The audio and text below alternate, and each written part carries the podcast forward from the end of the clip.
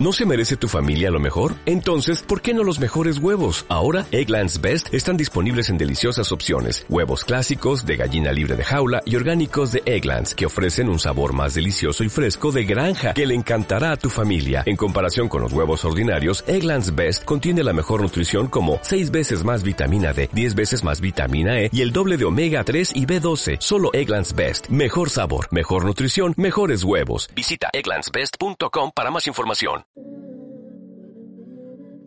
Bienvenidos, bienvenidas a Deportes Dani, el podcast donde los deportistas son los protagonistas.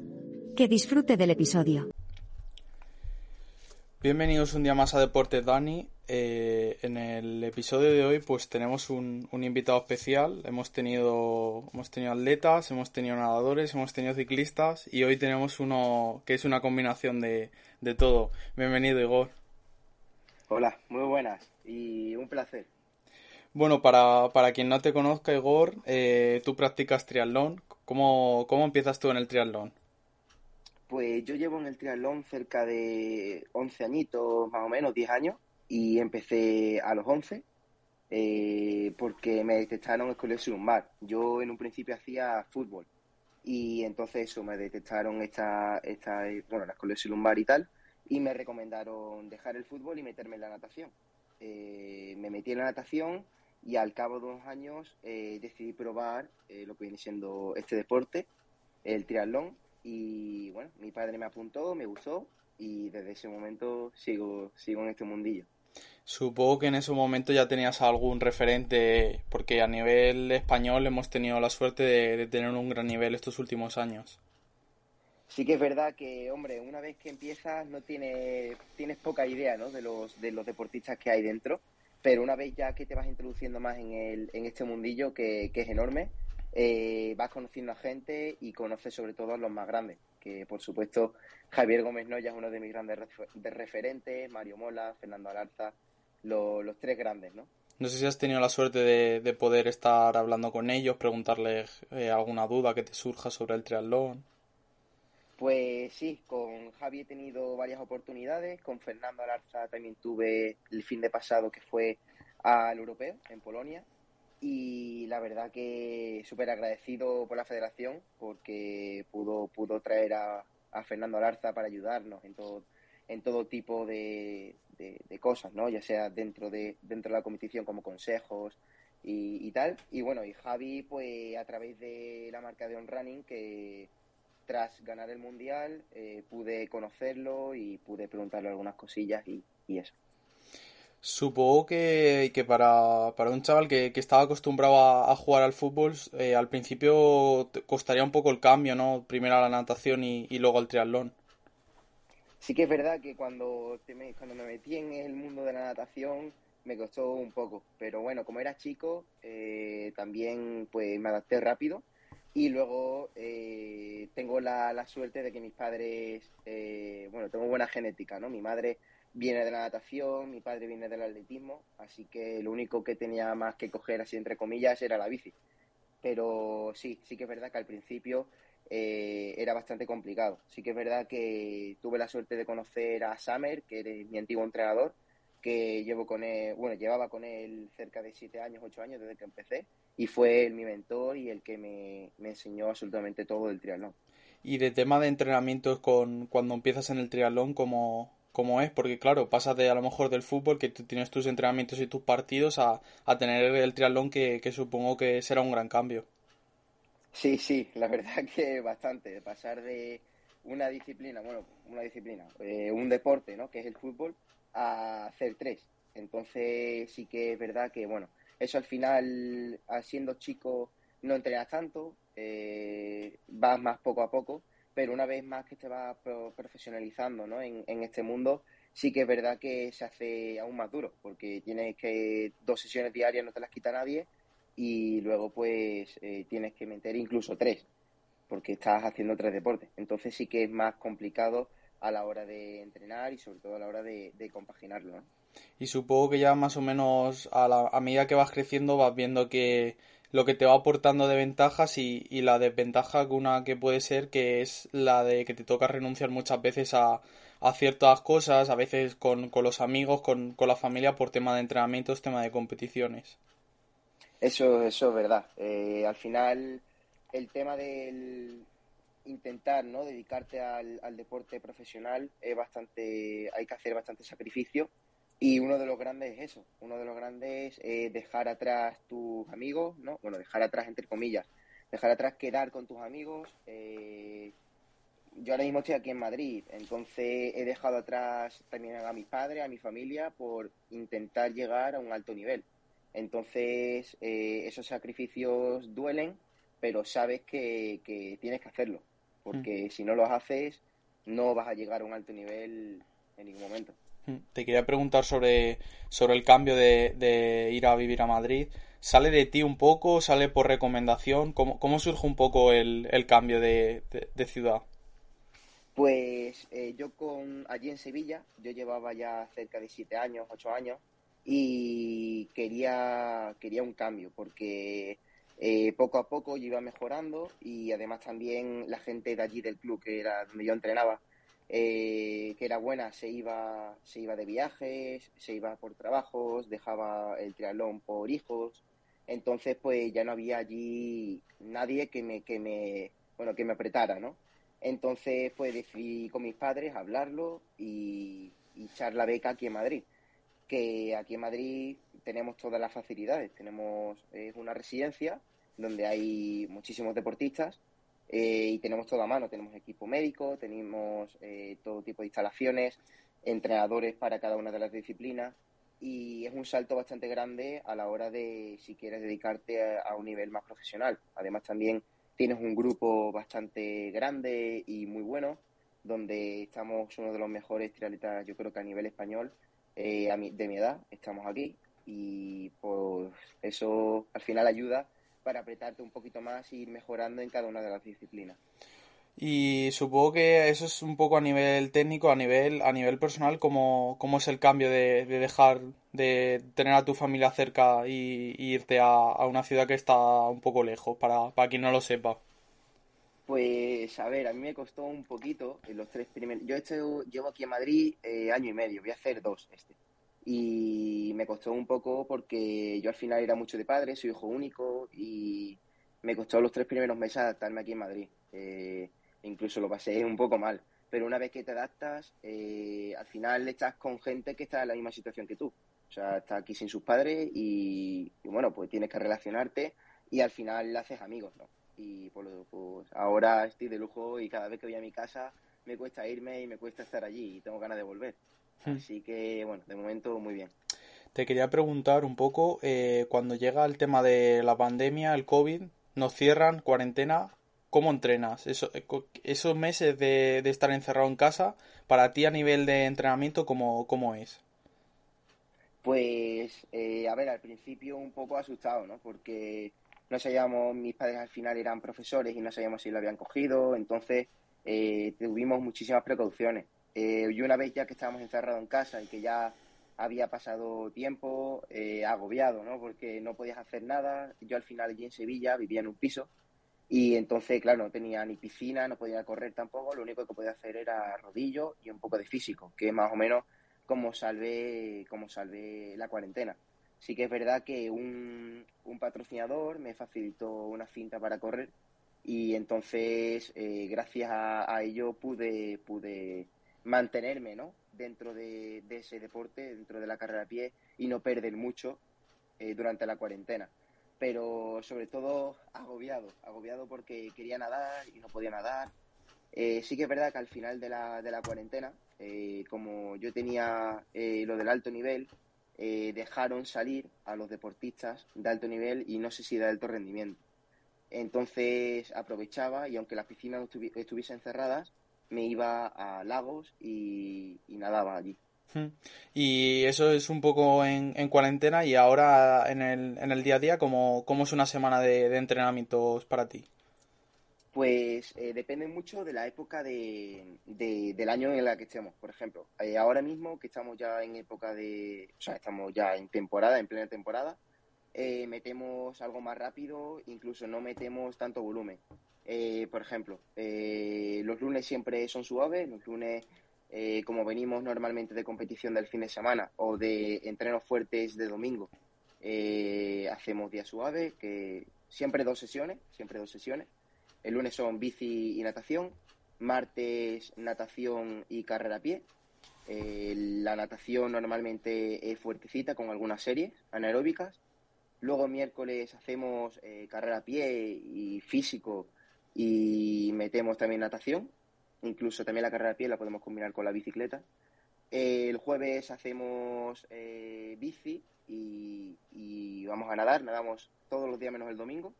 Luego el viernes es el otro día suave, que hacemos eh, todo por la mañana, la natación, incluso algunos días físicos y luego la, la, carrera a pie. Y los sábados eh, salimos, salimos en bici y hacemos natación. Y el domingo es uno de los días fuertes que hacemos transiciones. O sea, hacemos T2, que es eh, bici y correr. Hmm. Eh, bueno, tú cuando ya estabas en, o sea, seguías viviendo en Sevilla ya habías tenido grandes resultados a nivel internacional un poco. Eh, ¿cómo, ¿cómo, es para un chaval? Porque todavía en muchas de esas competiciones todavía no, no habías cumplido los 18 años. ¿Cómo, cómo es para, para un chaval de 17, 16 años ir a competir fuera de España y conseguir grandes resultados? Pues eh, tener siempre los pies en el suelo, yo siempre lo digo, y gracias a mis padres ¿no? y a mi antiguo entrenador eh, que me lo han inculcado muy bien y que no se te suba la cabeza, porque eso es lo peor que te puede pasar, confiarte, ¿no?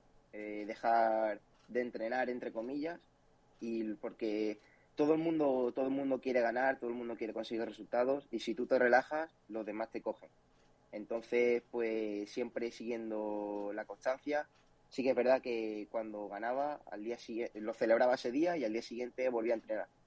Así que no le daba la importancia que, tenía y se me olvidaba al día siguiente. Además también en categorías tan, tan pequeñas eh, los resultados entre comillas no son tan importantes.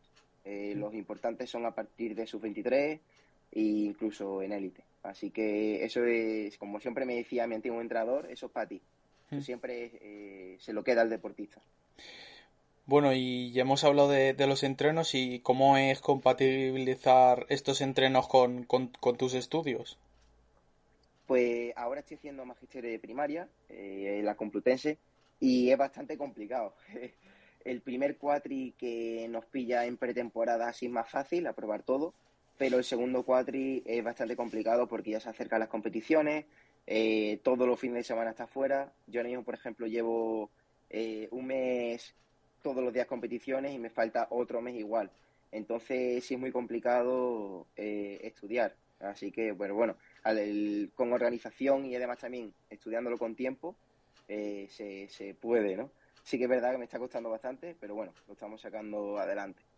Supongo que también te, viene bien porque tú estudias magisterio, porque hay muchas veces que, los deportistas estudian a lo mejor INEF, que es algo relacionado con los deportes, pero a ti te viene bien, supongo, para desconectar un poco, ¿no? Y no estar todo el día con, con deportes, sino también tener un, un momento de desconexión. Totalmente, y además también mis padres son profesores de educación física encima, eh, o sea, mi madre y mi padre. Entonces, soy el rarillo ¿no? de la familia. Eh, me gustan más los niños pequeños y me, como desvincularme un poco, como has dicho, del deporte, ¿no? No siempre estar vinculado a él. Oye, eh, me salgo un poco del tema del deporte. Magisterio muchas veces tiene la fama de que se estudia poco, que muchas veces hace broma de que si collares de macarrones, que si no sé qué. ¿Tú que, tú que estás de dentro, ¿Es difícil o, es verdad lo que se cuenta? Pues depende mucho de, la, de las asignaturas, pero hay algunas que, hay que tener cuidado con ellas. ¿eh? Tuve en el primer cuatri eh, de primero, de primer, mm. del primer curso, tuve psicobiología, que era bastante chunga porque tenías que estudiar el cerebro, ¿no? Cómo funciona eh, el cerebro de, de los niños chicos. Y claro, ahí viene las neuronas y tiene absolutamente muchísimas cosas que, son científicas y que te las tienes que estudiar para aprobar el examen. Luego además también tienes un, eh, bueno, este, este primer cuatro he tenido matemáticas, eh, pero eso, es que son asignaturas diferentes, no son las matemáticas normales, son cómo enseñar a los niños las matemáticas. Entonces, eh, claro, tienes que darle mucho a la cabeza de, al final un niño de primaria no sabe, no sabe qué es el 1 o qué es el 2. Entonces, claro, eh, tú le tienes que enseñar qué es el 1 y qué es el 2. Y él te, y él te preguntará, bueno, ¿y por qué se llama 1? ¿Por qué se llama 2? Entonces, eso es lo difícil, eh, entrar dentro de la cabeza de los niños. Sí, sí, sí. Muchas veces, pues eso, de ojalá, ojalá tener la, el cerebro de los niños, que muchas veces disfrutan, disfrutan la vida y, no viven pensando tanto, tanto en el futuro. Eh, bueno, pues eh, vas compatibilizando estudios, eh, entrenos y el año pasado, hace menos de, un par de meses, bueno, hace un par de meses ya, consigues el Campeonato del Mundo Sub-23. Sí, bueno, fue Junior. Fue el Campeonato del Mundo Junior que eh, era, sí, bueno, de sub-20. Y la verdad que fue un lujo, ¿no? Allí yo cuando llegué no me lo creía, fue en Cuartera, en Portugal y bueno, eh, sí que es verdad que el factor suerte siempre, siempre está ahí y en esta carrera pues, pues me ayudó. Eh, tuve suerte de que, bueno, suerte, entre comillas, ¿no? Eh, también es verdad que hay que estar ahí para, para ganar, ¿no? Tienes que echar el, el pie adelante y dar, y dar un paso. Pero bueno, sí que es verdad que algunos deportistas que estaban en el primer grupo se cayeron, entonces dieron oportunidad a los que estábamos detrás y al final pude pillar al, chico alemán que fue el que no se cayó pero tuvo problemas estomacales así que pude pillarlo a carrera de pie y bueno y, ganar la carrera te quería preguntar un poco porque el triatlón son, son tres pruebas y muchos pensaríamos de, vale, gana el que sea más regular en, las tres pruebas. ¿Tú desde dentro eh, pesan lo mismo las tres pruebas o depende de la carrera pesa más una que otra? Porque muchas veces a lo mejor se decide quién gana porque se hace un corte en la primera prueba y llega, y llega la bici y ya el primer grupo es el que se va a disputar luego la carrera. Pues ambas cosas. Eh, normalmente el triatlón, eh, una disciplina, yo creo que una de las más importantes es la carrera a pie. Pero claro, la natación también te hace... Yo eh, tengo un dicho que es, la natación no te hace ganar carreras, pero sí que te hace perderlas. Y la carrera a pie te hace ganar carreras. Entonces, eh, las tres disciplinas son importantes. Tienes que ser regular en las tres, pero dependiendo de la carrera, te puede beneficiar más o te puede beneficiar menos.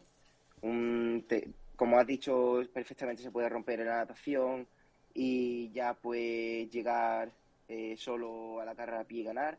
Pero claro, normalmente vas en un grupo. Entonces, si en ese grupo eres el que menos corre, eh, estás está fuera del podio o fuera de ganar la carrera. Entonces, la disciplina más importante para mí yo creo que es la, que es la carrera pie. ¿Cómo, ¿Cómo te preparas tú a nivel mental? Porque muchas veces pues te toca, pues como en este caso, remontar de, desde detrás y cómo lo haces, porque no te puedes venir nunca abajo, aunque, aunque veas que estás a, a mucha distancia de, de los de delante.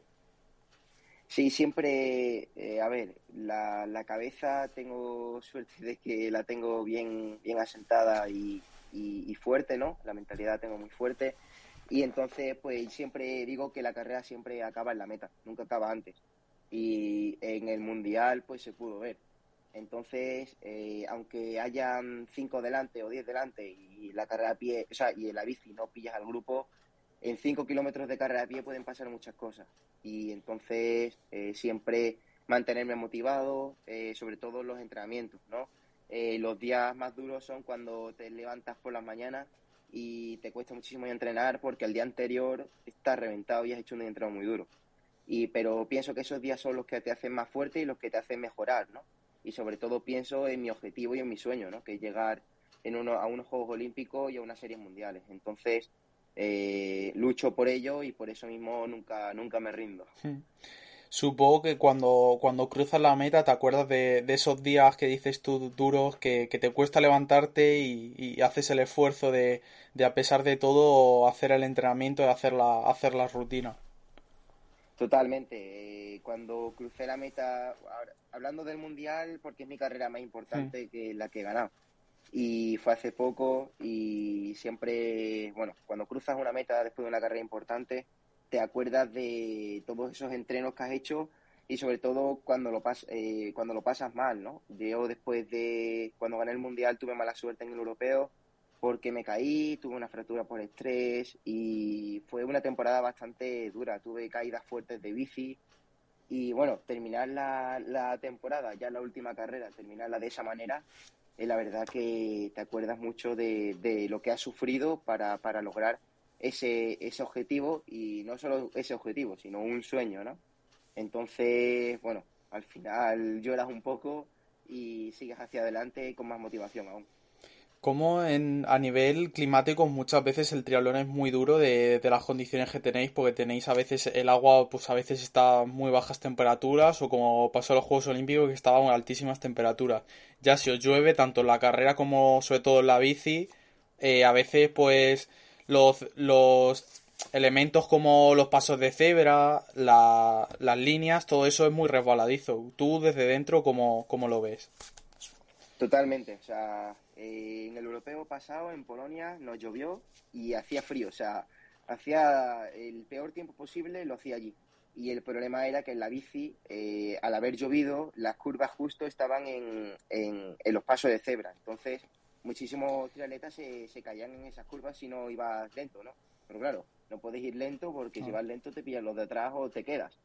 Entonces, eh, sí que es verdad que en esta carrera fue una de las carreras élite ¿no? que más se ha respetado. En las curvas el grupo iba lento. O sea, mm. a mí me sorprendió muchísimo que, que en las curvas donde eran peligrosas eh, echábamos el freno y íbamos bastante eh, lento. Así que eso, al final, ellos también son conscientes que quieren terminar la carrera y se quieren bajar a correr. Entonces, eh, ayuda bastante, ¿no? Y en cuanto a la climatología de todas las carreras, eh, a mí, por ejemplo, me viene mejor el calor. Eh, el frío tampoco me viene mal, pero bueno, si prefiero elegir, prefiero el calor. Y además también con el frío muchas veces te, se, te hielan las manos, eh, no te puedes poner las zapatillas, entonces es más complicado competir en unas condiciones climatológicas de frío y de lluvia. Esto desde fuera es lo que veo yo. En la parte de, de, la natación y la parte de la carrera es un poco más por libre, pero la parte de, de la bici muchas veces necesitáis ponerse de acuerdo para, para ver quién tira, que si tiras tú, si tiramos más, si esperamos al grupo de atrás. Eh, ¿Eso se, se habla o ya a veces de, bueno, pues veo que tira este, pues le voy a relevar y ya pues se va viendo? Pues muchas veces, algunas veces se habla, otras veces ya se sabe que se tiene que colaborar. Entonces yo he estado en las dos, en la, bueno, en esos dos momentos. Eh, algunas veces eh, en carreras internacionales tienes que hablar en inglés durante la carrera, que te cuesta más porque vas más cansado, vas ya pensando en competir. Y bueno, pues le dices a los que están en el grupo que tenéis que, que tenemos que colaborar si nos queremos ir, porque atrás a lo mejor puede haber gente que corra más que nosotros y entonces pues no nos conviene. Y, pero muchas veces también, al ser ya carreras de bastante alto nivel, eh, ya se da por hecho que tenemos que dar relevos. Entonces uno entra, otro pasa y ya pues como un círculo, o sea, ya no, no, no se para. Y bueno, has tenido y tienes competiciones, ¿tienes alguna alguna meta ya para, para lo que te queda de este año? Pues ahora tengo bastantes compes. Eh, tengo ahora este fin de semana me voy a Coimbra, el siguiente a Coruña, luego el siguiente ya descanso, pero la siguiente semana me voy a, Holanda y a Hamburgo. Eh, de momento esta, eh, nuestra temporada se divide en dos partes. La primera parte llega hasta más o menos julio. El mes de agosto se, de, se descansa, entre comillas, se preparan las siguientes carreras del siguiente, de la siguiente parte de la temporada. Entonces, en la siguiente parte de la temporada no sé muy bien qué voy a hacer, no sé qué carreras voy a hacer, pero bueno, a ver si puedo hacer algunas copas del mundo o meterme ya en, en otro en carreras de, de, otro nivel, ¿no? Ya no son copas de Europa. Entonces, a ver si hay suerte y podemos meternos por ahí. Eh, ¿Tú notas mucho el, el cambio de, de, junior a, a sub-23? ¿Lo has notado? Es un cambio bastante grande, porque como la, la, la categoría sub-23 eh, como que se obvia un poco porque competimos ya con la élite. Eh, no se hace una carrera especial para sub-23. Entonces, eh, bastante complicado, eh, o sea, ya no es como junior. Eh, ya nada más el hecho de estar en una carrera élite en la bici se, se va de una manera totalmente diferente, se va muchísimo más rápido y se ve que la gente controla muchísimo más. Entonces es bastante grande el cambio de junior a sub-23. Y te quería preguntar un poco, eh, ¿cómo es ser triatleta español en, en 2022? Porque el triatlón en España, eh, lo, que hablaba hace, hace un par de preguntas, ha tenido grandes representantes, ha estado ahí en el foco, pero claro, no es un deporte que tenga una gran visibilidad a nivel, a nivel mediático. ¿Cómo, ¿Cómo es? ¿Cómo lo vives tú? El tema del triatlón, ¿no? A nivel sí. de la televisión, pues eh, sí que es verdad que poco a poco se está mejorando eso, pero no está tan bien como nos gustaría a los propios triatletas, porque el triatlón es un deporte que, que no, o sea, si, si eres muy profesional y si eres muy bueno, sí que te sí que ganas dinero, ¿no? Para ello. Pero no es un deporte como el tenis, como el fútbol, que eh, puedes vivir de ello, ¿no? Entonces, a ver si poco a poco eh, las federaciones, eh, sin, bueno, como que se meten en el mundillo de la televisión, ¿no? Y se, se ve más el triatlón. Al final también las distancias llaman mucho, eh, el tema de los super sprints, del sprint y del olímpico, la distancia que más llama la atención es la más rápida, es la super sprint, que es más explosiva, eh, más, más espectacular, ¿no? Es más, se, se gusta mucho más.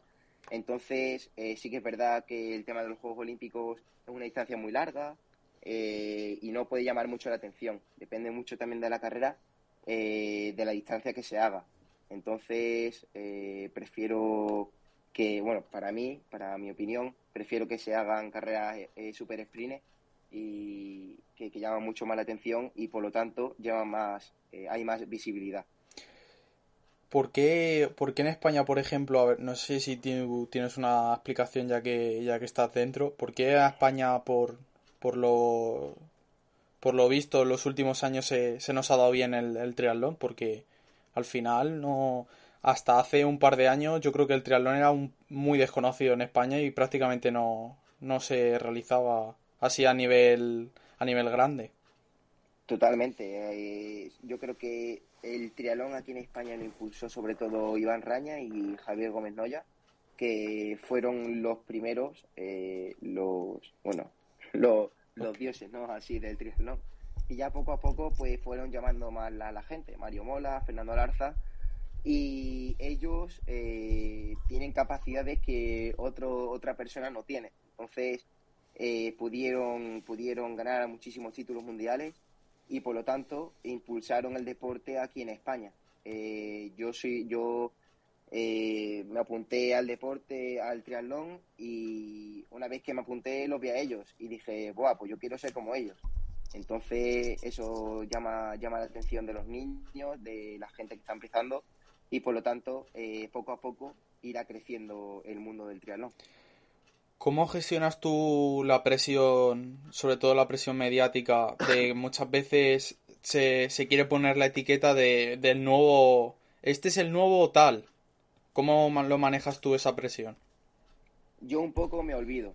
Yo me olvido de las carreras que he ganado y me centro en las que vienen. Eh, siempre que, que, voy a una competición me olvido del puesto, me olvido de... porque al final son carreras totalmente diferentes, no te va a salir una carrera igual nunca.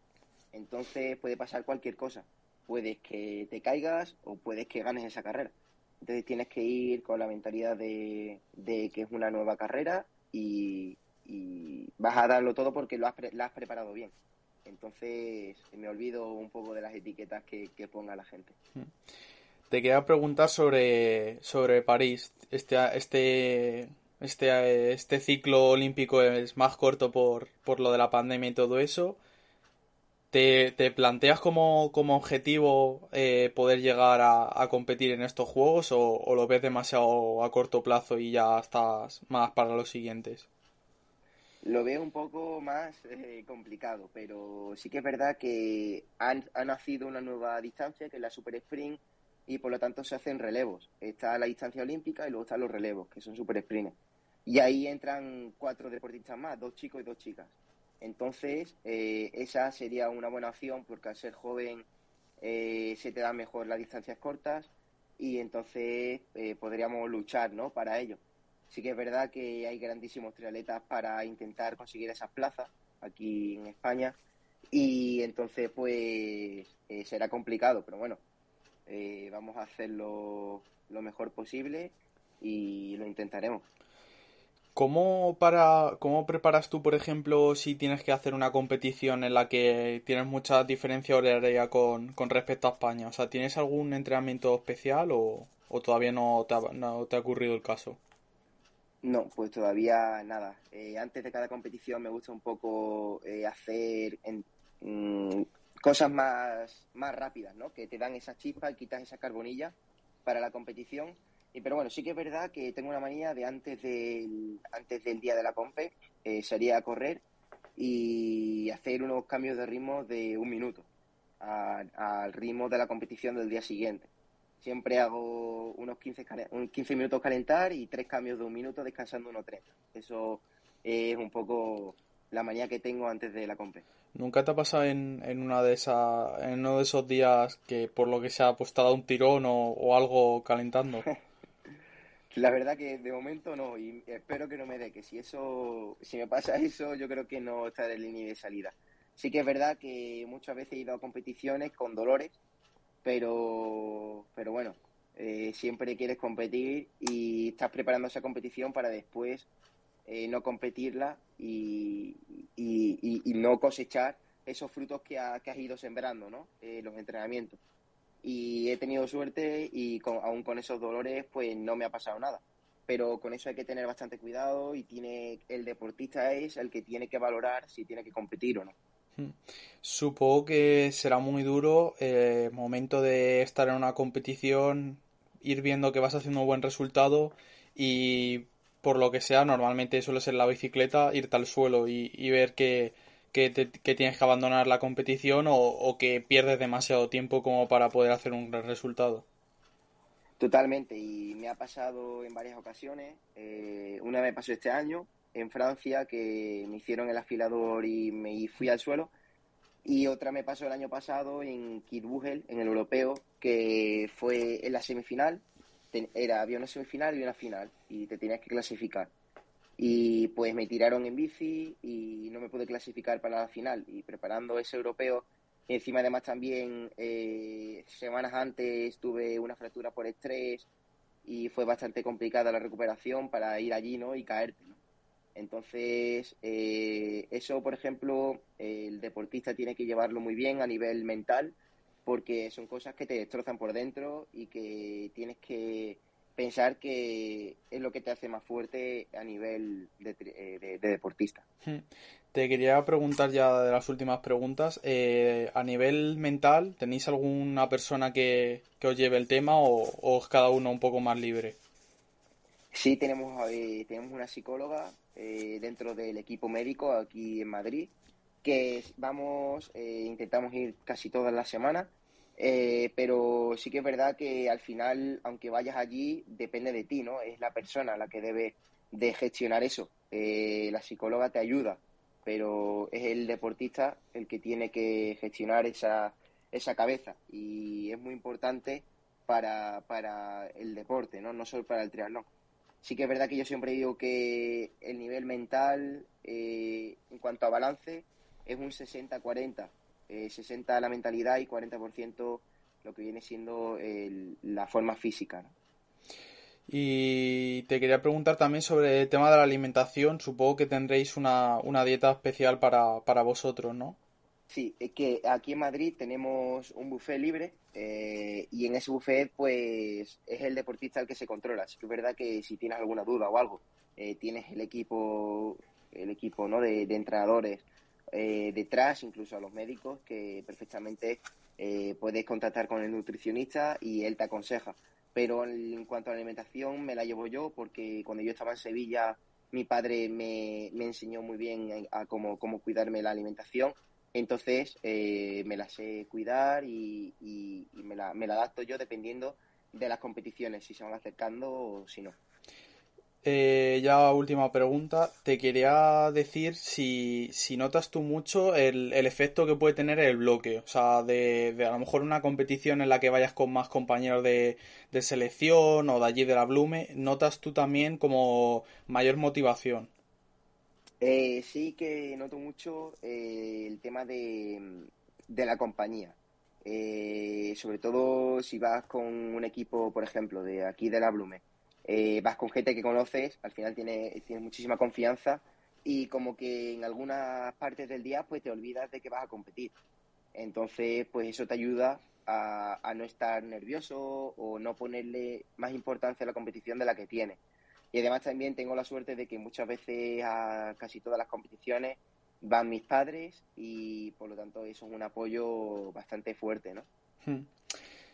Ya para finalizar, siempre a, mis invitados le, les pido que, que hablen ellos un, un, rato de lo, de lo que ellos quieran. Les doy el, un turno de palabra, así que Igor, pues, pues te cedo la palabra. Bueno, pues ahora voy a ser yo el, el, el que entrevista.